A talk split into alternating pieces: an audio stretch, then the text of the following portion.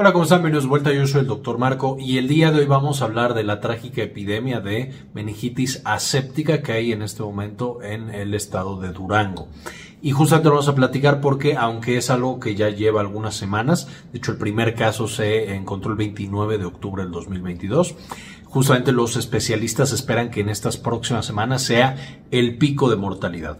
Y justo están corriendo para encontrar a posibles pacientes que puedan tener esta infección, para tratarlos debido a que pudiera disminuir la mortalidad de un 50%, que es la mortalidad de una meningitis aséptica en promedio, es decir, de cada dos personas infectadas una va a fallecer y bajarlo a 10% de acuerdo a algunos estudios. Entonces vamos a platicar un poquito de este caso. Esencialmente lo que sucedió es que en diferentes hospitales privados de Durango, principalmente cuatro hospitales privados, el Hospital del Parque, el Hospital El Santé, el DIC Cava y el San Carlos, todos actualmente clausurados, estaban llevando a cabo, eh, por supuesto, diferentes procedimientos y parece ser que en uno de los frascos o en varios de los frascos de bupivacaína, que es por supuesto un anestésico que se aplica en la espalda para bloquear de la cintura para abajo, evidentemente es muy usado principalmente para atender cesáreas y por eso la mayoría de las pacientes eran o, o en esta actualidad son mujeres jóvenes, aunque también se usa para procedimientos en hombres pero parece ser que este, eh, estos frascos, este medicamento, por alguna razón, no se sabe si venían ya con la infección, con un hongo dentro, eh, eh, es decir, que la farmacéutica PISA directamente los entregó con el hongo, o que en el hospital no se tuvieron las precauciones indispensables para administrar este tipo de fármacos, se contaminó y no solamente contaminaron a un paciente, sino que contaminaron a varios pacientes con el hongo Fusarium solani, un hongo que no ataca a seres humanos, no afecta y no causa daños a la salud, pero evidentemente si nosotros lo inyectamos directamente y en especial al sistema nervioso central puede causar una infección severa, en este caso una meningitis aséptica. ¿Qué es lo que sucede cuando nosotros metemos el hongo dentro del cerebro y dentro del líquido cefalorraquídeo? Evidentemente este hongo pues empieza a tener su metabolismo normal, a comer, a invadir todas las estructuras que tenemos ahí, dañar las células del ser humano y entonces causa meningitis, causa una inflamación de todo este tejido que recubre al cerebro. La meningitis por supuesto es una infección severa en la que vamos perdiendo funciones cerebrales porque esa inflamación daña por supuesto también el tejido cerebral dificulta el riego sanguíneo del cerebro, etcétera, etcétera. Y por supuesto puede llevar, como estamos mencionando, en el 50% de los pacientes, si no se atiende de manera adecuada y de manera oportuna, eh, a eh, fallecer. El 50% de los pacientes pueden fallecer debido a esta meningitis aséptica. Evidentemente, esta no es contagiosa, es decir, una paciente, en este caso una paciente que tenga la infección, no se lo transmite directamente a otra persona, eh, se transmite una vez más por los procedimientos en los que se aplicaba esta bupivacaína. Ahora, hasta este momento, debido a esta meningitis aséptica, 23 personas han fallecido, 22 mujeres y un hombre, y hay 70 personas más que han sido detectadas ya con la infección y que están recibiendo tratamiento. Importante mencionar, justo estas 70 personas se espera que tenga una mortalidad ligeramente más baja que las que empezaron, en las que prácticamente todos los pacientes fallecieron. Ahora, de estas 70 pacientes que ya están diagnosticadas, se han encontrado 1.800 personas más que estuvieron expuestas justamente a la, a bupivacaína, a procedimientos en estos hospitales y que padecen riesgo. Sin embargo, estiman las autoridades que estas 1.800 personas representan solo el 85% de toda la población expuesta. Es decir, todavía hay probablemente cientos de personas que estuvieron en estos hospitales, tuvieron un procedimiento en el que les aplicaron anestesia en la espalda, eh, a través de estas epidurales o de algún procedimiento anestésico eh, con bupivacaína y que todavía no han sido o detectadas o no han sido evaluadas para ver si tienen la infección o no. Y es extremadamente importante detectar a tiempo, es decir, desde los primeros síntomas, para poder dar un tratamiento contra el hongo y, por supuesto, una vez más, disminuir la mortalidad.